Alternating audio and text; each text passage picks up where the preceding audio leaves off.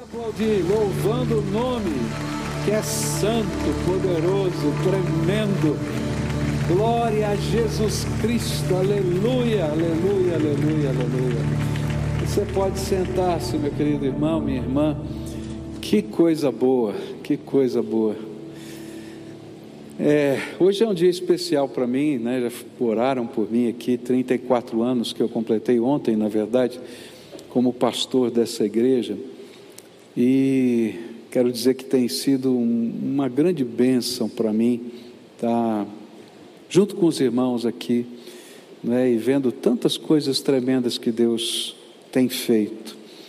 Deus é bom, né? Aquela canção que o coro cantou né, que foi tão preciosa, escrita pelo Samuel, é, dessa bondade infinita de Deus. Deus me chamou para o ministério quando eu tinha 12 anos de idade. E com 12 anos de idade eu estava sentindo o chamado de Deus, o falar de Deus, e ele me falou pelo menos umas 10 vezes sobre esse assunto.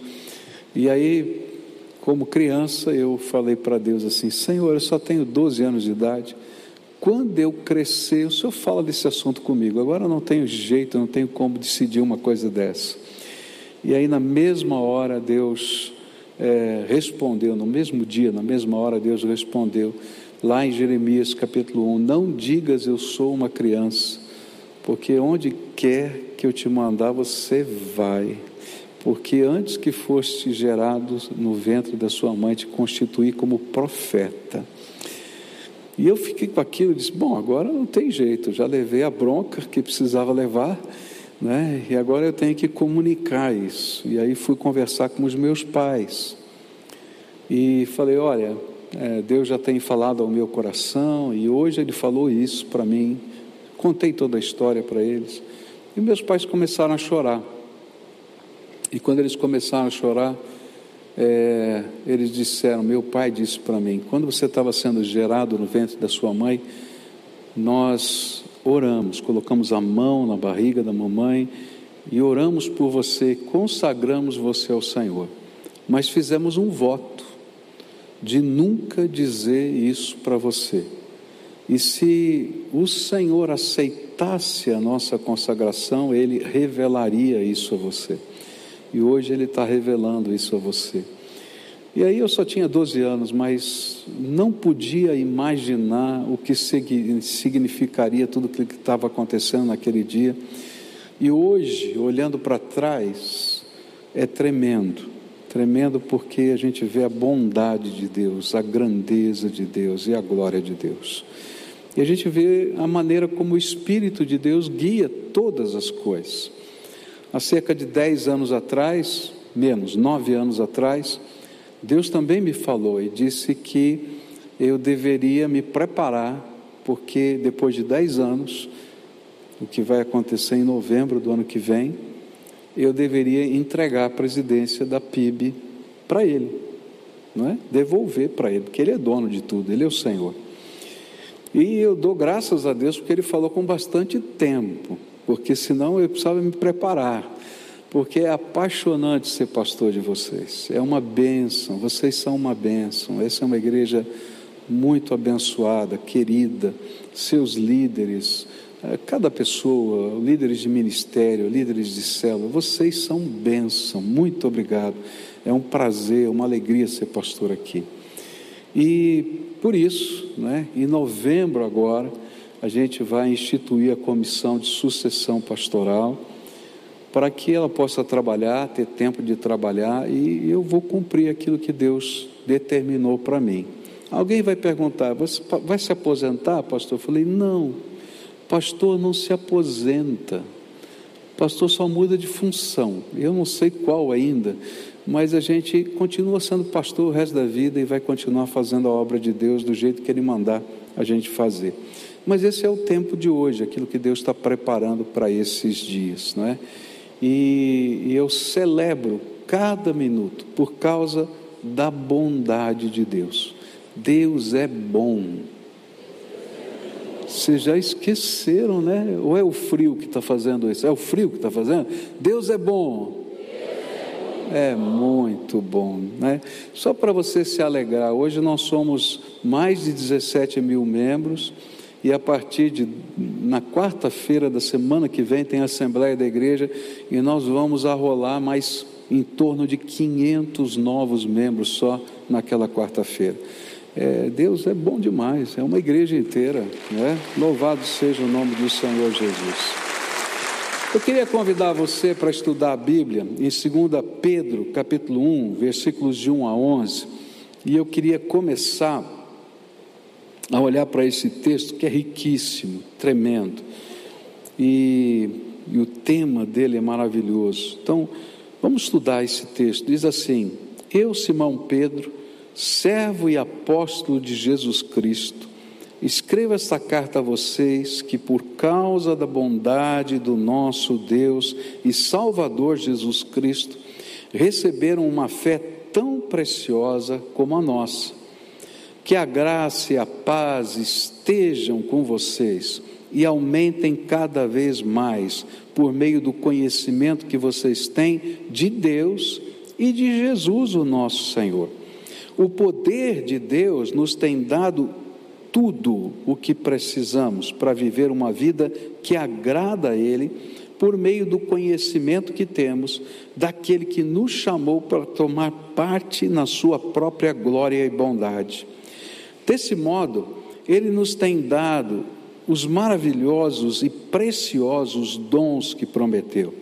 Ele fez isso para que, por meio desses dons, nós escapássemos da imoralidade que os maus desejos trouxeram a este mundo e pudéssemos tomar parte na sua natureza divina. Por isso, por isso mesmo, façam todo o possível para juntar a bondade à fé que vocês têm à bondade, juntem o conhecimento, e ao conhecimento, o domínio próprio, e ao domínio próprio, juntem a perseverança, e a perseverança, a devoção a Deus, e a essa devoção, juntem a amizade cristã, e a amizade cristã, juntem o amor, pois são essas as qualidades que vocês precisam ter. Se vocês as tiverem, e fizerem com que elas aumentem, serão cada vez mais ativos e produzirão muita coisa boa como resultado do conhecimento que vocês têm do nosso Senhor Jesus Cristo.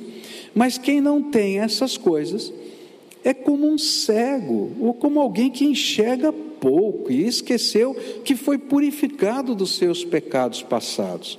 Portanto, meus irmãos, procurem ficar cada vez mais firmes, na certeza de que Deus os chamou e escolheu. Se vocês fizerem isso, jamais abandonarão a fé, e assim receberão todo o direito de entrar no reino eterno do nosso Senhor e Salvador Jesus Cristo. Pai querido, agora aplica a tua palavra ao nosso coração. Como eu preciso aprender de ti. Revela a tua presença aqui entre nós. É aquilo que eu oro em nome de Jesus. Amém e amém. Há uma lei da vida que você pode constatar facilmente é, em todas as áreas da vida. A lei é simples, ela diz assim: olha, o que não se desenvolve, o que fica estagnado, acaba perdendo a sua relevância e morre. Não é verdade isso? O que não se desenvolve, tá? O que fica estagnado, ela vai perdendo a sua relevância e morre. Não tem jeito. Ontem eu estava conversando com ah, o professor Wilson Matos, lá da Unicesumar, fizemos uma entrevista que vai aparecer lá na, no Face a Face um dia desses aí, e ele falou uma coisa tremenda, ele disse assim, olha, um líder um líder, ele tem que ter uma visão 360 graus. Ele não precisa saber tudo, mas ele tem que estar tão antenado para perceber as mudanças que estão ocorrendo no seu tempo, para sair na frente junto com essas mudanças. Eu falei: "Uau, que coisa!" Que coisa tremenda, não é? Olha só, tem que estar antenado, tem que estar percebendo a mudança. Por quê? Porque se você ficar estagnado, você vai perder a sua relevância. Eu me lembro que anos atrás, né, muitos anos atrás, nem vou falar quantos, né? É, tinha um, um, um membro da minha igreja que era dono de uma empresa e aquela empresa estava bombando na cidade de São Paulo. Era assim, tinha contratos assim maravilhosos com grandes multinacionais é, que atuavam na cidade de São Paulo. Mas sabe o que ele fazia? Ele dava manutenção em máquina de escrever. Quem conheceu máquina de escrever aqui?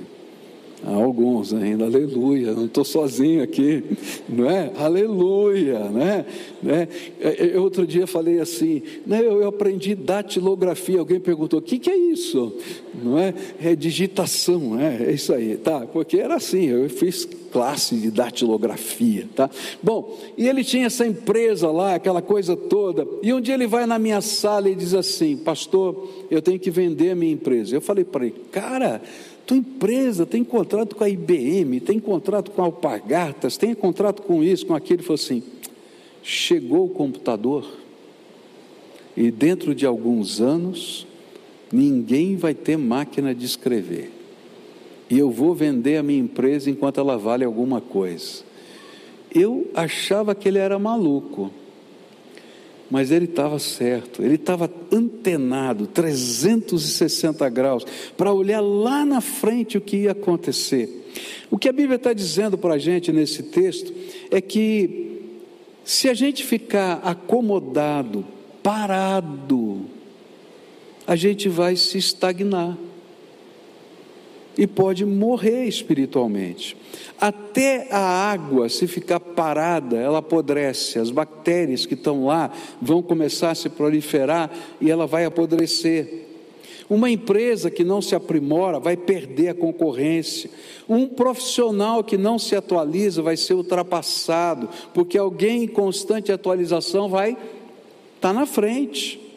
E é disso que Pedro está falando nessa carta. Ele escreve uma carta tremendamente dura contra a heresia, contra o falso tipo de cristianismo que estava se instalando na igreja do seu tempo.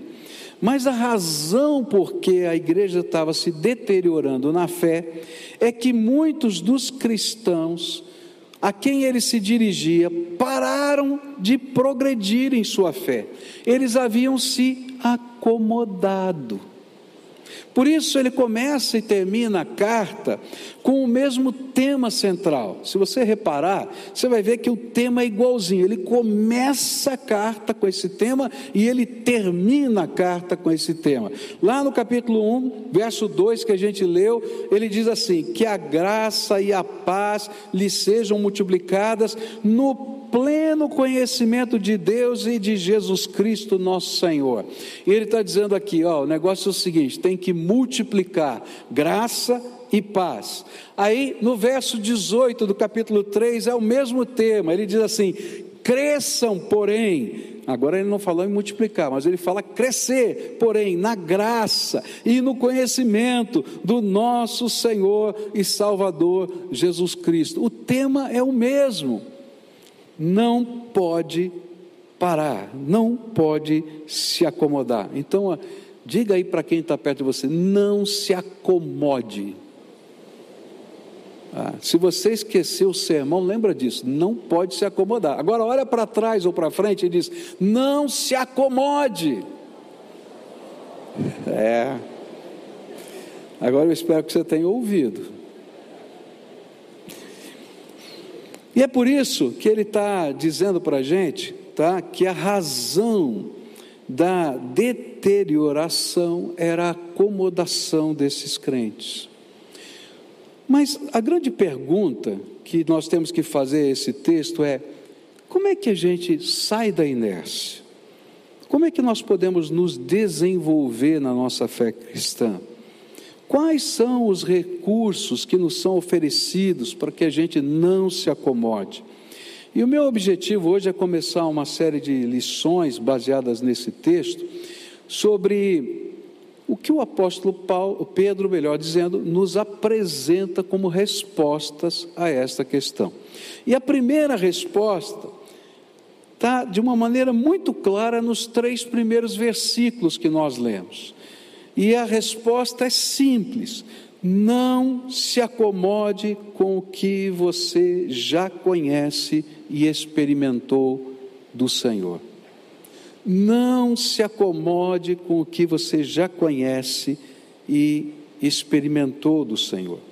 E é interessante que Pedro começa a sua carta afirmando a grandeza da graça de Deus que nos salvou. Ele diz assim: olha lá, é, é, é, ele está dizendo assim que nós recebemos uma fé preciosa, lá no versículo 1, por causa da bondade do nosso Deus. E ele está dizendo que tudo é obra da graça de Deus, tudo é obra do amor de Deus, que ele já se deu por nós, Ele nos salvou. Até a fé que nasceu no nosso coração foi porque o Espírito Santo de Deus nos convenceu do pecado, da justiça e do juízo. Não tem outro jeito. Você se converteu porque houve uma obra de Deus. Não foi você que procurou o Senhor, foi o Senhor que procurou você primeiro. Tem tantos textos na palavra de Deus para nos ensinar isso. Mas se você está satisfeito só com a sua conversão, você está perdendo o melhor que essa graça tem para a sua vida. E é isso que Pedro está dizendo. Por isso, os versículos 2 e 3 lançam o desafio, e ele diz assim: Que a graça e a paz estejam com vocês e aumentem cada vez mais por meio do conhecimento que vocês têm de Deus e de Jesus, o nosso Senhor. O poder de Deus nos tem dado tudo o que precisamos para viver uma vida que agrada a Ele, por meio do conhecimento que temos daquele que nos chamou para tomar parte na Sua própria glória e bondade.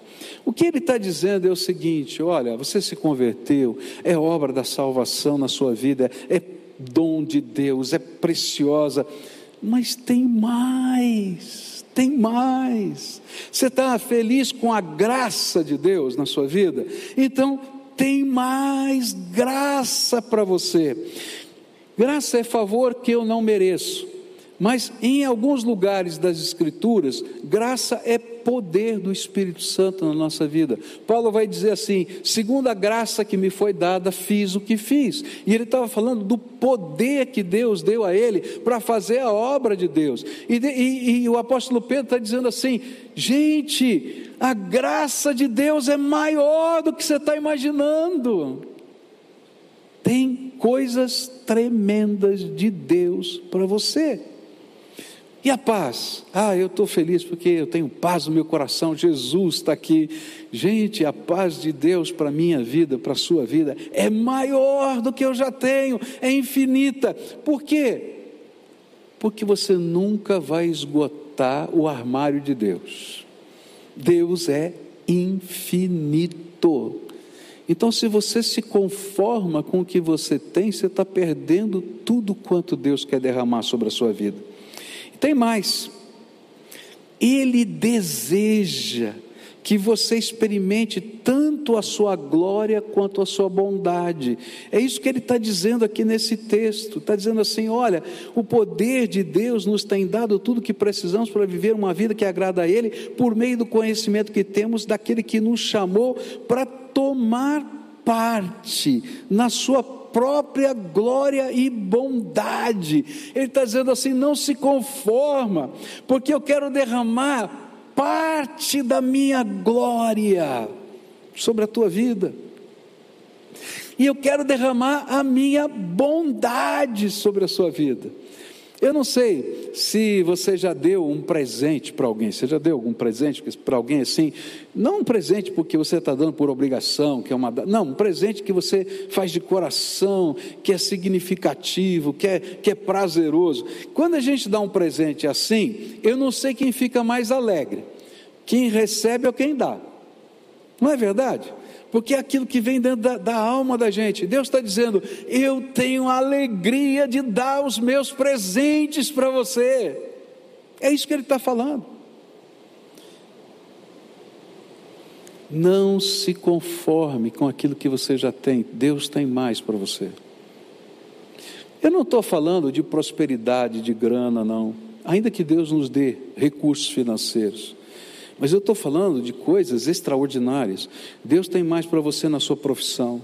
Deus tem mais para você na sua família, Deus tem mais para você nos seus relacionamentos, Deus tem planos que você nem imagina para a sua vida, coisa que você disse, bom, agora não dá, Ele vai dizer, eu vou começar uma nova fase na tua vida, você vai dizer, estou ficando maluco, como é que vai ser? E as coisas de Deus vão acontecendo. Porém, tem um requisito. Porque se Deus não colocasse alguns requisitos, nós não entenderíamos o que Ele está fazendo na nossa vida, porque Ele quer que a gente cresça. Se eu só dou para uma criança e ela não entende a responsabilidade do que ela está recebendo, ela fica uma criança mimada e vai ter problemas na vida em todos os lugares, esperando que todo mundo tem que servi-la. Mas quando a gente dá e acrescenta responsabilidade, essa pessoa cresce, ela tem maturidade, ela se torna alguém que faz diferença nessa terra. E Deus está fazendo exatamente isso conosco. E Ele coloca aqui um quesito para que essa bênção venha sobre nós. E Ele diz assim: ó, você tem que conhecer mais profunda e intensamente este Deus e o seu Filho Jesus Cristo. Se você se conforma com aquilo que você conhece a respeito de Deus, se você se conforma com aquilo que você já experimentou de Jesus e até do poder do Espírito Santo, então não vai vir mais nada. Mas se você não se conforma, Deus vai acrescentar. Vai acrescentar. Quando nós estamos contentes com o que temos, nós paramos de buscar o que Deus já preparou e deseja derramar sobre nós. E aqui está a grande diferença. Eu estou feliz com o que eu tenho, mas se eu sei que Deus tem mais, eu quero mais. É interessante que esse teste faz parte da vida. Elias, conversando com Eliseu, perguntou: O que é que você quer?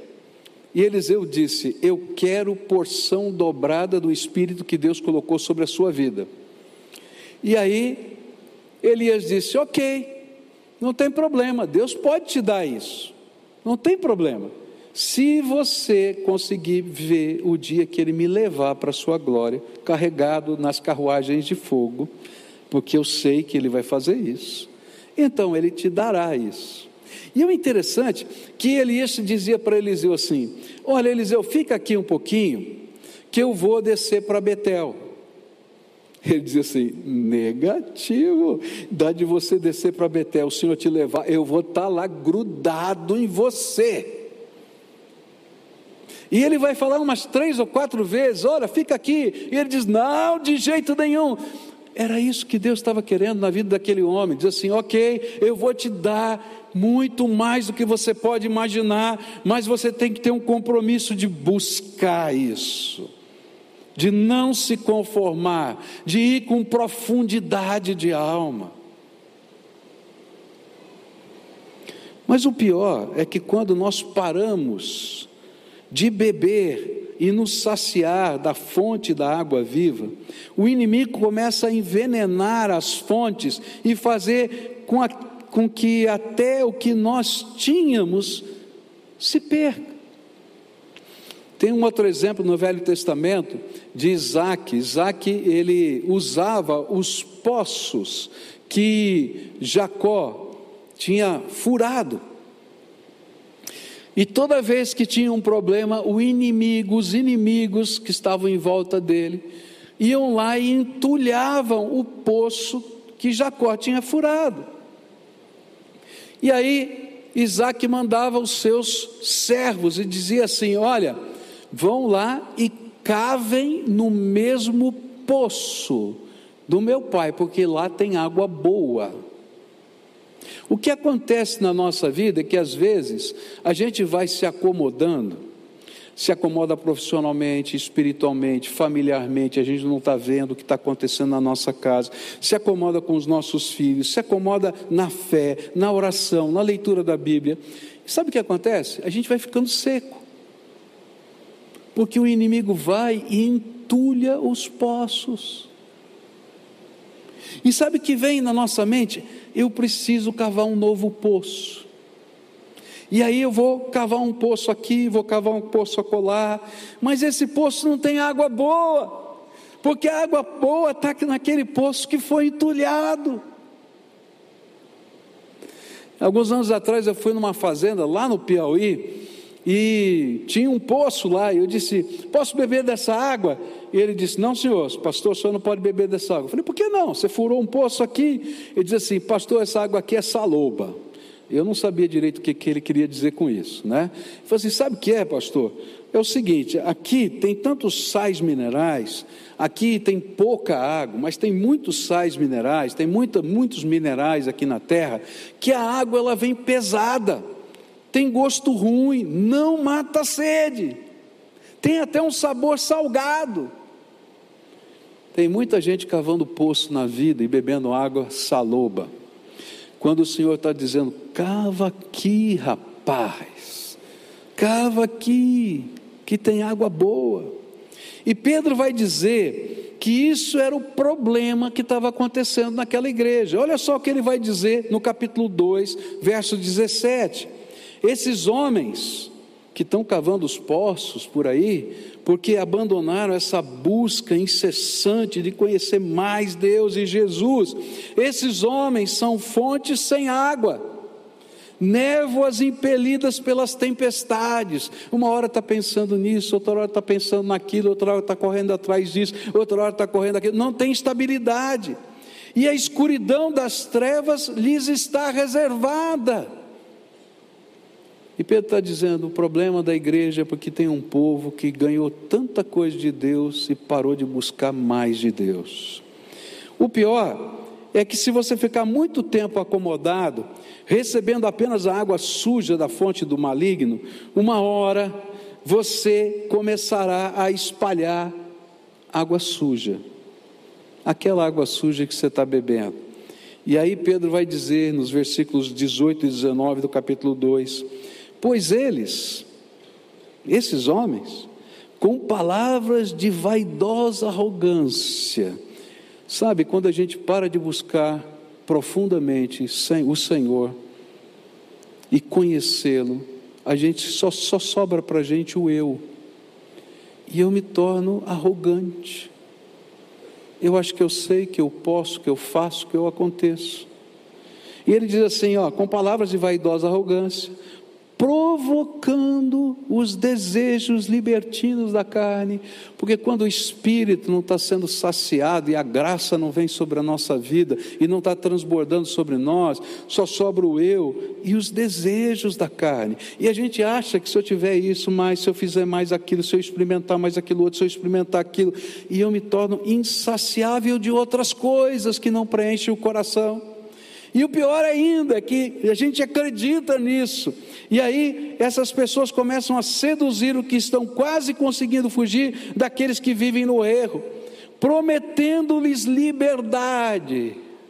Quanta gente que a gente ouve assim, não, não, não, precisa ser tão crente assim, não. Não precisa ser fanático, não precisa ter medo a Deus desse jeito. Você pode ter uma vida mais ou menos. Para que orar para saber se você vai comprar um carro ou não? Para que orar para isso? Você tem o dinheiro, faz o que você quiser. Querido, quando Jesus é o Senhor da nossa vida, tudo na nossa vida está nas mãos dele. A liberdade é andar com Ele. E ele vai dizer assim: e eles mesmos são escravos da corrupção. A Bíblia vai dizer: ou você é escravo de Jesus, ou você é escravo da corrupção. E aí ele vai dizer, eu acho essa frase incrível: pois o homem é escravo daquilo que o domina. Está aí no texto, põe o texto para mim aí, do verso 19. Isso. Você consegue? 2,19. Isso, aí, ó. Consegue ler essa parte final assim? Pois o homem é escravo daquilo que o domina. Você consegue ler? Então lê comigo, Walter. O homem é escravo daquilo que o domina. Se você esquecer tudo o resto, lembra disso. Você é escravo do quê?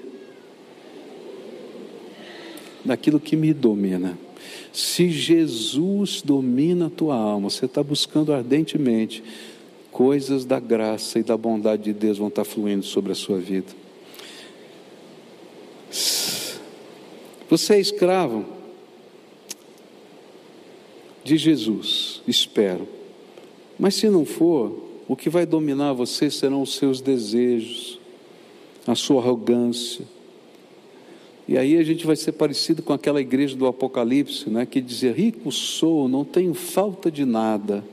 E aí o Senhor vai dizer para aquela igreja: miserável, pobre, cego e nu, compra colírio para você ter os seus olhos abertos para enxergar quem você é.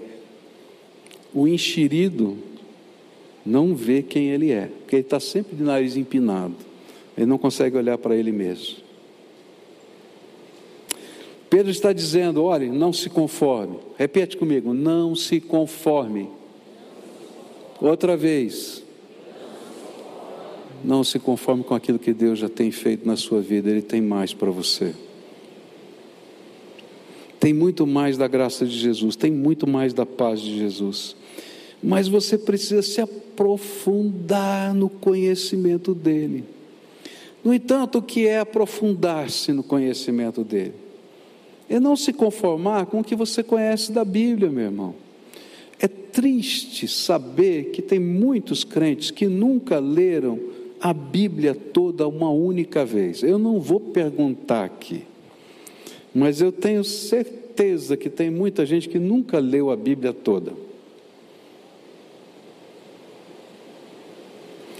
Pior ainda, tem muitos crentes que levam seu filho, sua filha para jogar futebol, para fazer judô, paga as melhores escolas, está oferecendo o melhor que pode para que eles tenham um futuro e uma esperança nesse país. Correm de cima para baixo para isso acontecer, mas não leem a Bíblia e oram com seus filhos todos os dias confiam que isso pode acontecer só no fim de semana e depois choram quando chega a adolescência, por que, que eles estão fora do Evangelho? Porque você não cumpriu o seu papel, você se conformou. Quantos são os que se conformam em fazer somente o primeiro caderno discipulado na igreja? Ai, ai, ai. Nem vou perguntar. Você sabia que tem sete cadernos só na linha básica? E se você completar os sete, aí tem toda a linha avançada, que eu nem sei quantos tem. Tem tanta coisa para a gente aprender da palavra de Deus. Se você dá uma andada aqui no site da igreja, na jornada, que é outra plataforma que a igreja tem aqui, ou a caminhar pelos ministérios, você vai ver que tem cursos tremendos da graça aí que Deus deu graça para algumas pessoas escreverem, só para você crescer. Não cresce porque não quer. Está acomodado. O que, que a gente está aprendendo? Não. Não o quê? Não se acomode. Mas também não se pode, não pode se conformar em só orar lá na hora do almoço, do jantar, quando você vai dormir. Querido, tem que ter busca de oração. Você quer que as coisas grandiosas de Deus venham sobre a sua vida? Tem que buscar na fonte. Deus tem poder dele para derramar, mas tem que pedir, tem que buscar. Tem gente que não sabe ouvir a voz de Deus na sua vida. Ah, como é que eu posso discernir a vontade de Deus para mim? Eu, quando escuto isso, me dá um tremor dentro da alma. Como é, como é que um crente não conhece a voz do seu Senhor? Não se conforme e não servir ao Senhor. Tem crente que não serve, só está sentado no banco. Vocês ainda estão sentados no banco. Tem muita gente que está debaixo do cobertor agora assistindo aqui, ó, é gostoso, debaixo do cobertor é maravilhoso, tá? Mas a gente tem que servir, não só estar aqui para assistir o culto, mas servir. Eu quero estar lá e fazendo alguma coisa em nome de Jesus, para a glória de Deus.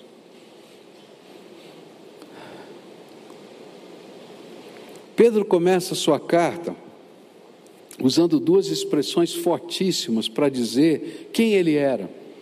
Ele vai dizer assim: Eu, Simão Pedro, servo e apóstolo de Jesus Cristo. Servo aqui é escravo, a serviço do seu Senhor. E essa é a ideia que todos nós temos que ter. Eu estou a serviço do meu Senhor. Agora, quantos são aqueles que nunca servem? Que tipo de servo é você que nunca serve? A palavra apóstolo, ela tem um significado clássico daqueles que são o alicerce da igreja. Jesus é a pedra fundamental e sobre o fundamento dos apóstolos, que é a doutrina dos apóstolos, a igreja foi edificada.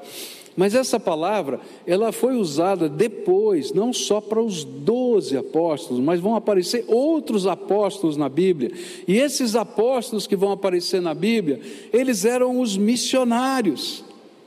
Eles eram aqueles que eram enviados de Deus ao mundo para levar a palavra de Jesus às pessoas.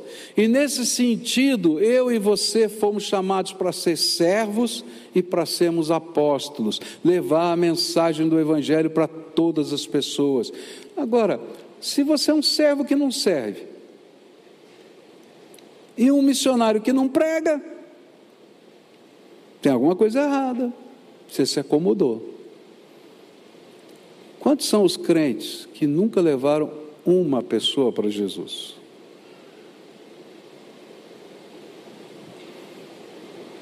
Pedro vai nos ensinar que a estagnação leva à corrupção. Ou eu cresço, ou eu já estou morrendo.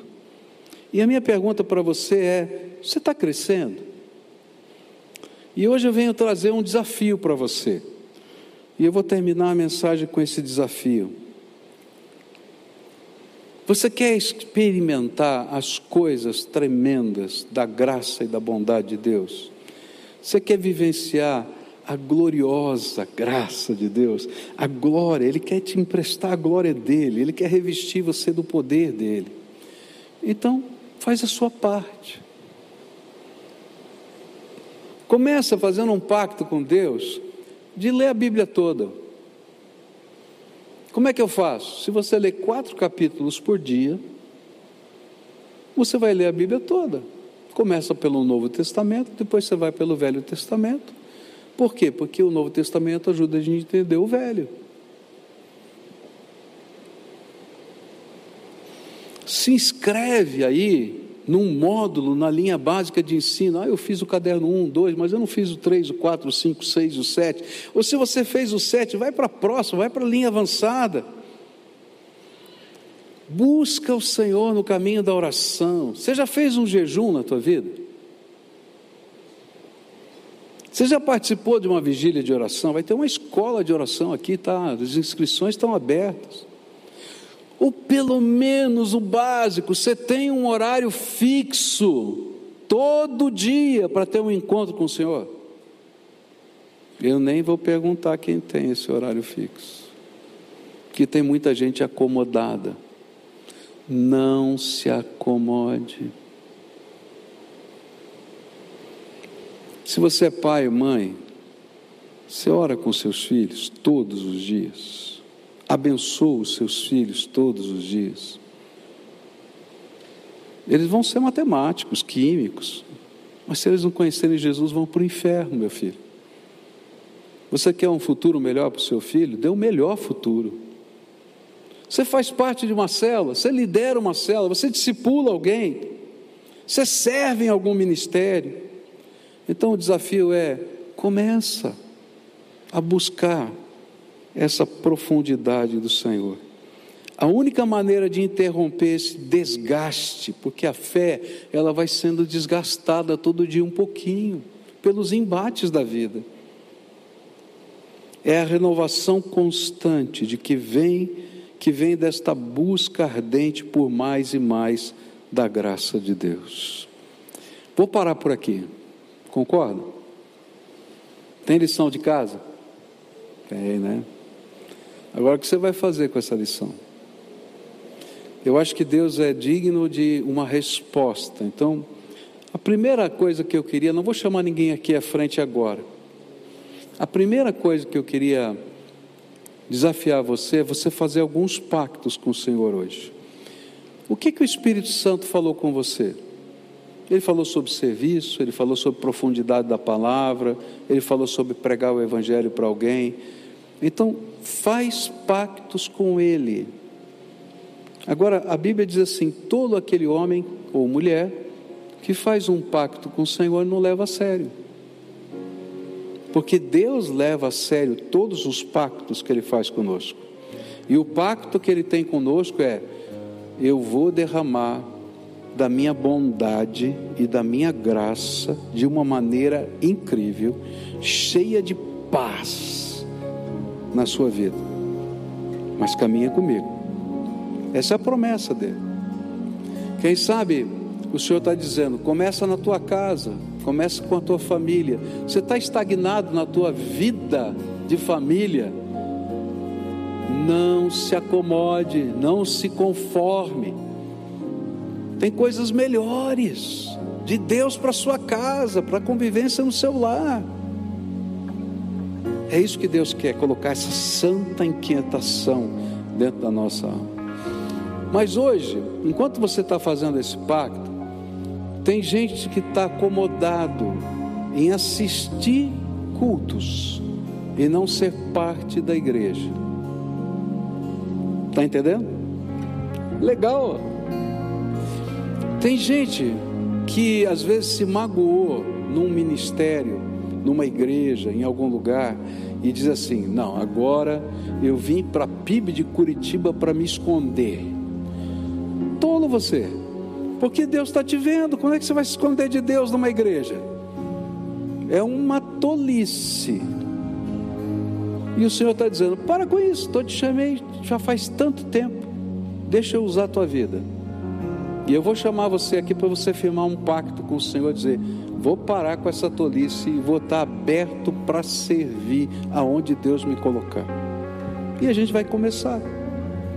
Tem pessoas que já ouviram o Evangelho, já aceitaram Jesus como Senhor e Salvador da sua vida, mas se acomodaram e diz agora minha relação é transcendental. Tudo que é transcendental tem que ter concreteza na vida então você tem que se tornar membro da igreja. Se não foi batizado, tem que se batizar. Tem alguns que não se batizam porque não são casados. Tem que casar, porque a Bíblia diz que tem que casar. Ah, eu vivo com fulano. Vai, gente. Família é preciosa para Deus. Casa. Ah, eu não posso ser membro porque eu, eu não sou casado. Por quê? Então casa. A igreja não vai abrir mão dos valores do reino. Você tem que se adaptar ao rei. É assim que funciona o reino de Deus.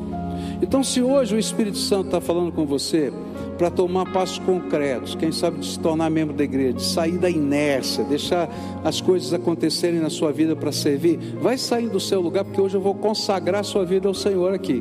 Eu quero pedir essa unção de Deus para você ter coragem de tomar os passos de fé. Tem gente aqui que o Espírito Santo está falando? Vai saindo aí do seu lugar agora, em nome de Jesus. Vem, em nome de Jesus, pode vir, em nome. Nome do Senhor Jesus, aqueles a quem o Espírito de Deus está falando. Não, eu entendi, Senhor. O Senhor falou hoje, não dá para ser mais claro, não dá. Agora eu vou tomar atitudes na minha vida. Então eu vou tomar atitudes concretas. E a gente vai caminhar nessa direção, tá? E a gente vai acertar os propósitos de Deus na nossa vida.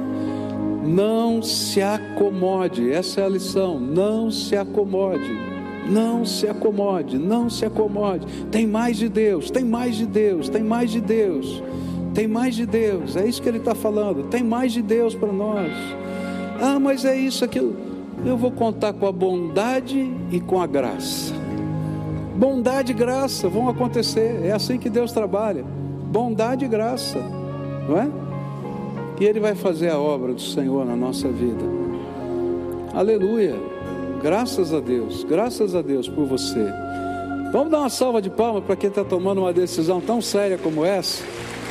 É a alegria do povo de Deus, viu? Porque eu sei que não é fácil tomar decisões. Decisões são sérias, né? Mas quando a gente as toma debaixo da direção do Senhor, bondade e graça vêm sobre a nossa vida, tá bom? Nós vamos orar, eu vou dedicar a sua vida ao Senhor, tá? Eu não sei se a gente tem como, é, é, tem muita gente aqui na frente, eu não sei se eu vou conseguir isso, tá? Mas eu queria pedir para os pastores, para os diáconos que estão aqui, para as pessoas maduras no Evangelho que estão aqui, que pudessem acolher essas pessoas que estão aqui chegando. Talvez eles tenham dúvidas: como é que vai ser o próximo passo? O que é que vai acontecer aqui? Tá? Então a dica é a seguinte: tem um ali, ó, pibcuritiba.org.br barra Jesus. Você vai preencher lá para mim no seu celular. Você pega o seu celular, pibcuritiba.org.br barra Jesus. Tá complicado? Pega o QR Code ali, tá? Ele vai te jogar lá e você vai se inscrever. Fala, filha. Isso, é esse o caminho tá? Aqueles que vão se tornar membros, aqueles que vão dar os passos para o batismo, aqueles que vão que estão vão entrar para o ministério. Ali é nosso portal de entrada para a gente saber o que está acontecendo com você. Vai ter uma fichinha lá que vai dizer mais ou menos o rumo e alguém vai entrar em contato com você e a gente vai depois direcionar você para os canais certos, tá bom? Isso, discipulado, tudo isso aí vai, vai estar tá aqui, tá bom? E a gente vai agora dedicar você. Uma coisa é a decisão que a gente toma. Vocês estão tomando a decisão. Isso está fazendo diante do Senhor, tá? Porque senão não vale nada. É diante do Senhor, tá? Vocês não estão mudando de agremiação vocês estão assumindo um compromisso com o propósito que Deus tem para a sua vida. Essa é a coisa mais importante. Se vocês entenderem isso, as coisas vão caminhar, tá? E nós vamos ser parceiros nesse processo, nessa jornada de fé. E eu quero ver o dia em que você estiver sendo usado pelo Espírito Santo de Deus para abençoar pessoas. E Deus começar a usar a sua oração para curar a gente, para libertar pessoas, para tirar da angústia, quem sabe para socorrer alguém na casa, sei lá o que que Deus vai fazer, mas quando a gente se coloca na mão de Deus, coisas extraordinárias da graça acontecem. Vamos orar então, dedicando você? Pai querido, em nome de Jesus, o teu filho, que eu dedico essas pessoas ao Senhor. Elas estão hoje fazendo pactos com o Senhor, compromissos com o Senhor. Eles não estão fazendo apenas um compromisso com uma igreja, eles estão fazendo antes de tudo com o Senhor que falou com eles, porque é o teu espírito que confirma a palavra no nosso coração. Então, nessa hora, eu quero te pedir, aceita a dedicação que eles estão fazendo dos pactos, como um cheiro suave daquele sacrifício que era um perfume diante do Senhor. Que, Senhor, eles sejam acolhidos pela tua abundante graça e sejam, Senhor, de uma maneira tremenda, abençoados pela tua bondade em todas as áreas da vida. E que, Senhor, esse princípio de vida que eles estão aprendendo com o Senhor se multiplique na família, nos negócios, em todas as áreas da vida, porque quando o Senhor nos abençoa, nos abençoa por completo. Fica com esses teus filhos é aquilo que eu oro em nome de Jesus. Amém e amém. Agora todo o povo de Deus de pé, tá? Adorando ao Senhor, e a gente vai terminar o culto assim, nesse espírito de dedicação e consagração. Aqui na frente vão estar alguns pastores, fiquem bem aqui na frente, tá? Alguns diáconos. Se você tem algum motivo de oração especial, que você gostaria que alguém orasse por você, eles vão estar aqui para interceder por você enquanto a gente está adorando ao Senhor. Aleluia.